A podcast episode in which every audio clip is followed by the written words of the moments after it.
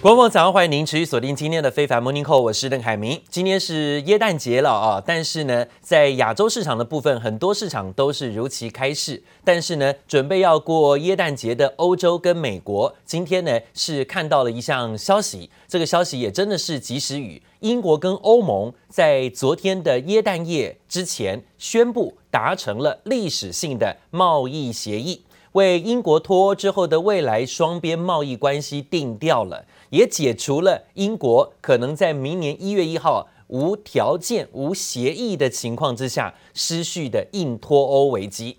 四年半的英国脱欧大戏总算是告一段落。英国跟欧洲谈判代表经过了九个月的密集谈判，在耶诞夜前又进行彻夜协商，终于呢在二十四号敲定了贸易协议的文本。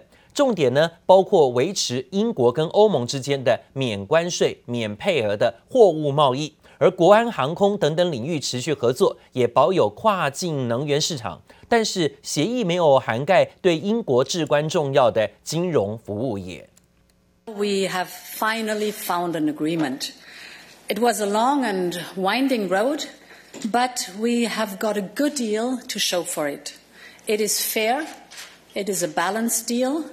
And it is the right and responsible thing to do for both sides. 英国和欧盟挑灯夜战谈判，终于在平安夜这天，距离英国正式脱欧只剩下七天之际，顺利达成脱欧协议。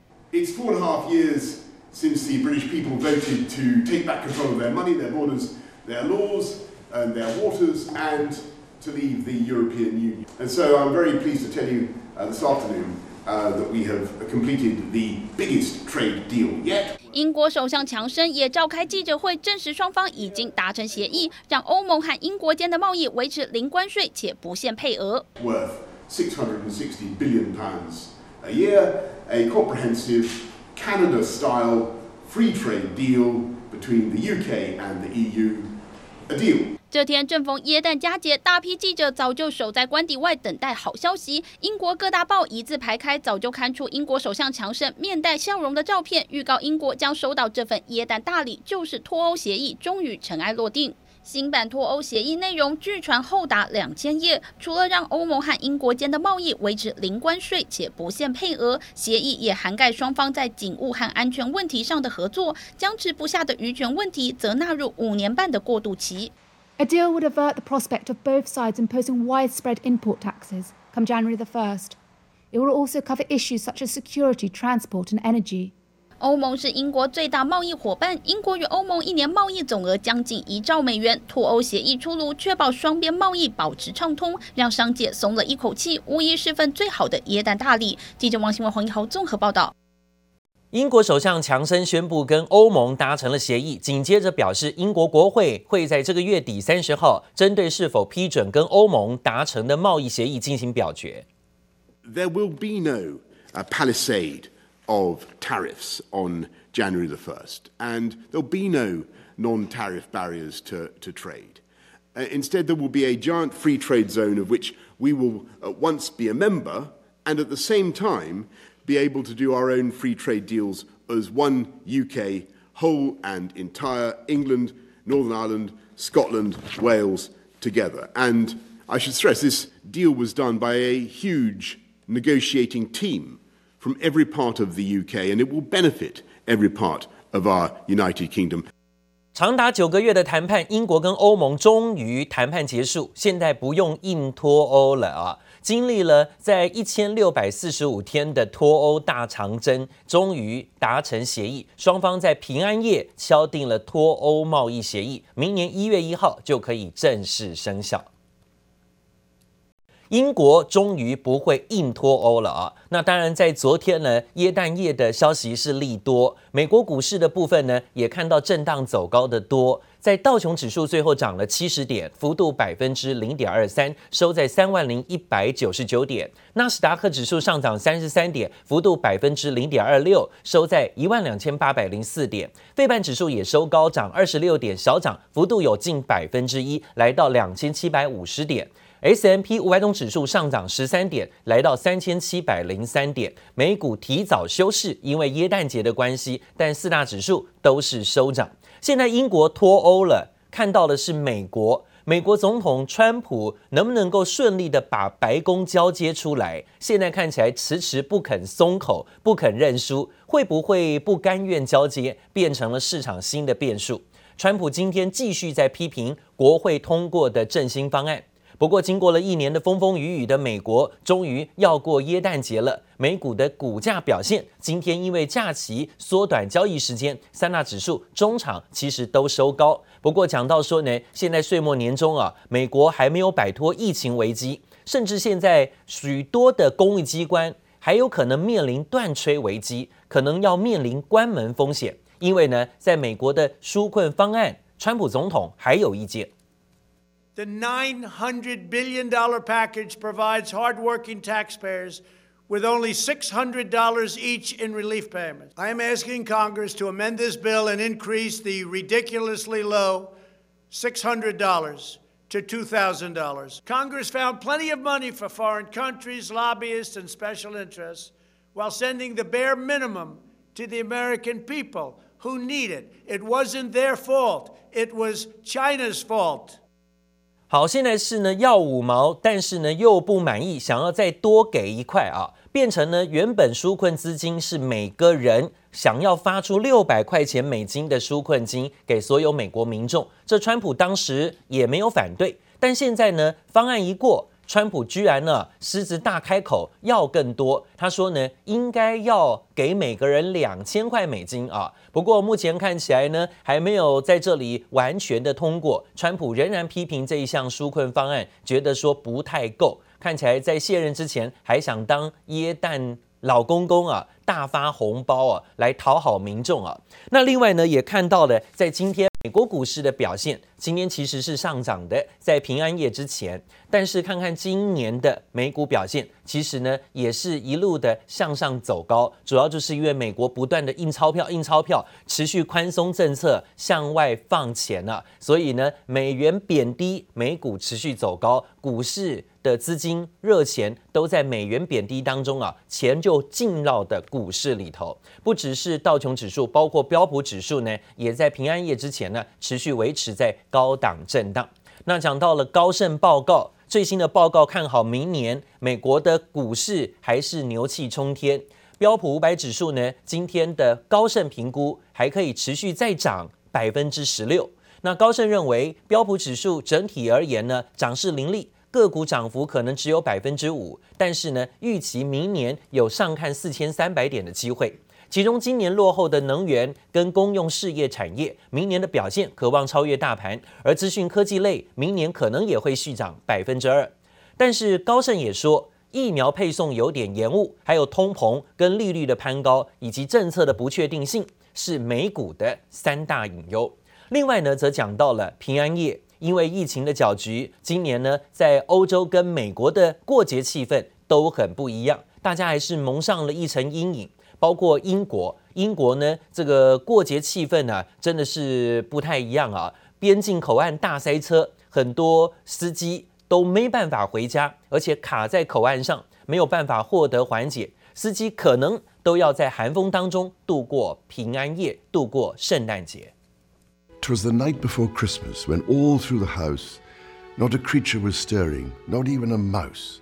The stockings were hung by the chimney with care, in hopes that St. Nicholas soon would be there. 英国查尔斯王子与妻子卡蜜拉在火炉边带领着明星们朗诵耶诞诗庆祝。同样是平安夜，在多佛港附近却有大批货车司机受困寒风中。在地上排出大大的求救字样，道出数千辆司机们的心声。新冠疫情造成英国边境口岸大塞车，在多佛港附近的旧机场成了大型临时停车场，有人就连基本饮用水都有问题。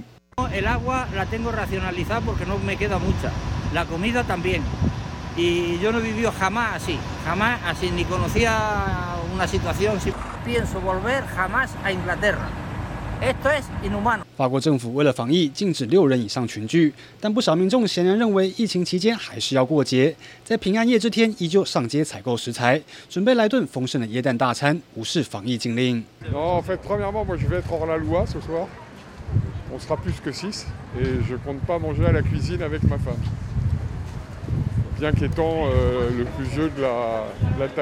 法国总统马克宏上周确诊感染新冠肺炎，乖乖的自主隔离一周后，已经确定没有症状，不需要再隔离。We have all lived through really different and difficult times. The Christmas season will hopefully bring a little relief. Stay safe and healthy. Remember to follow all important recommendations and instructions. 芬兰北极圈内的小镇罗凡米尼，据传是耶诞老人的故乡。耶诞老人出发送仪前，也不忘提醒做好防疫措施。还有耶稣诞生地伯利恒也照常举办耶诞庆祝活动，但扩大消毒行动，避免成为防疫破口。记者杨清华综合报道。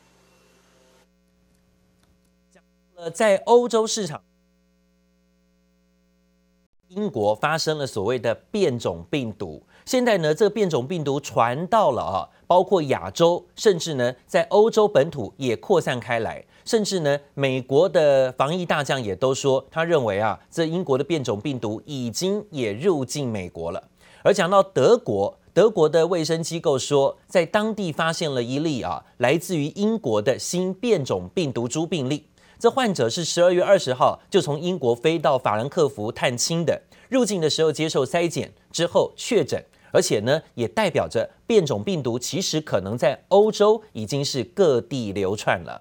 德国的卫生官员坦言，变种病毒可能早就出现，只是没有被发现。尽管英国发现了变种病毒之后，多国切断了英国的交通往来，但是呢，现在看起来这变种病毒其实可能已经深入了欧洲。最近呢，也传出进入到了亚洲。亚洲呢，包括新加坡，包括香港。也都分别传出有发现英国变种病毒的案例。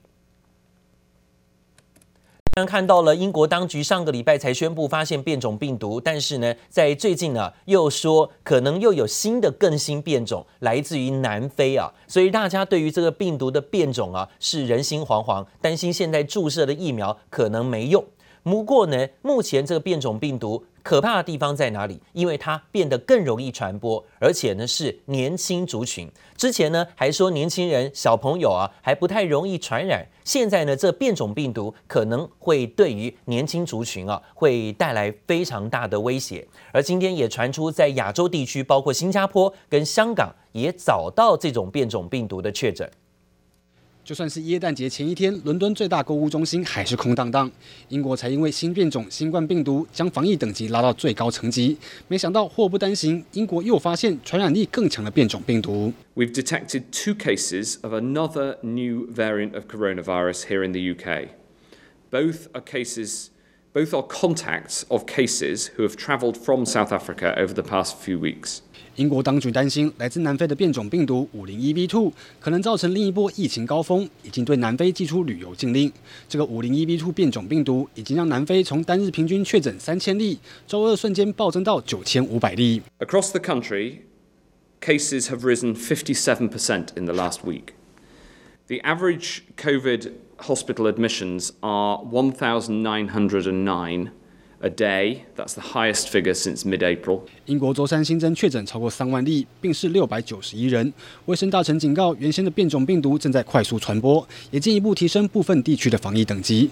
不过，变种病毒竟然已经蔓延到亚洲。由英国留学归来嘅十七岁女子，经病毒基因排序，证实感染咗喺英国出现嘅 B 一一七变种病毒株。Vaccinations have started today with our EMS members, EMTs and paramedics. We have the ability at three locations to vaccinate 450 people per day. 美国扩大疫苗接种范围，但截至美东时间周三早上九点，只有一百万人施打第一剂疫苗，恐怕难以达成原先预计年底完成两千万人的目标。毕竟短时间内大规模施打疫苗挑战就很大，耶诞假期还可能造成另一波疫情高峰。TSA reporting over one million people checking in at airports across the country for three consecutive days, the first time since March. 根据美国运输安全管理局预估，耶诞假期每天平均有一百万人次搭飞机。几乎感恩节假期差不多。尽管公卫专家呼吁民众待在家，但仍挡不住与家人过节的习惯，恐怕让疫情再度飙升。吉利布里小青综合报道。另外则看到这项消息，这是加拿大跟中国的外交关系，现在看起来又陷入了新危机。因为华为的财务长啊，前年十二月在温哥华的机场被捕之后，现在呢都还没看到加拿大方来释放。呃孟晚舟，持续呢陷入紧张的是，中国呢也依照啊间谍罪关押了两名的加拿大公民。但是这件事情呢拖了这么久，今天却在联合国演变成了新的口水大战。这德国的常驻联合国的代表最新呢在安理会呼吁中国释放两名人质。但是呢，这件事情却遭到了中国驻联合国大使啊耿爽怒呛，说呢，这一位啊人士现在他要离开联合国了。他说呢，联合国没有你会更好。I invite you to come visit and experience Canada. For Yourself 三年前，加拿大总理杜鲁道还开心访问北京，争取中国市场。但中国国营企业山东黄金五月提出以近一点五亿美元，相当新台币四十二点六亿，收购加拿大矿业位在北极圈金矿，遭加拿大政府以维护国安为由拒绝，中加关系陷入冰点。最新就连联合国安理会议都成战场。While the Chinese executive spends her time in a seven-bedroom mansion in Vancouver, Michael Kovrig has been confined to an isolated small cell in Beijing. 德国常驻联合国代表霍伊斯根届龄退休，他最后出席安理会议时，趁机呼吁中国能释放两名因孟晚舟被关押的加拿大公民。加拿大前外交官康明凯和商人迈克尔，却引发中国前战狼外交官转任中国驻联合国副代表耿爽透过视讯会议回呛。Let me end my tenure in the Security Council by appealing to my Chinese colleagues to ask Beijing for the release of Michael Kovrig and Michael Spavor. Christmas is the right moment for such a gesture. 现在我真心说一句，别了，霍比斯根大使。希望没有你的安理会在二零二一年能更好的履行维护国际和平与安全的责任。耿爽当场怒斥霍伊斯根滥用安理会平台，还称没有他的安理会更好，丝毫不留情面，还说霍伊斯根大使称康明凯是朋友，但这样做帮不了朋友。而毕竟中国曾经暗示，唯有让孟晚舟回中国，中方才同意释放加国两名人质。But obviously, I can't comment on that kind of speculation, given my potential role in in at the end of an extradition hearing. Everyone in Ottawa was waiting for a miracle that would come from Washington. So let's hope that the discussions are serious and that a solution can be found, because otherwise, I I think. We would be in a mess for a long time. 孟晚舟引渡听证会二十三号也再度登场。孟晚舟律师最新表示，将要求加拿大当局放宽保释条件。不过，这场引渡官司已经持续超过两年，恐怕仍将持续陷入角力。记者黄心如、邓邦冠综合报道。好，就在平安夜，现在看起来呢，国人真的是不得不开放啊，在美国送来的这个含有莱克多巴胺的美猪大礼了。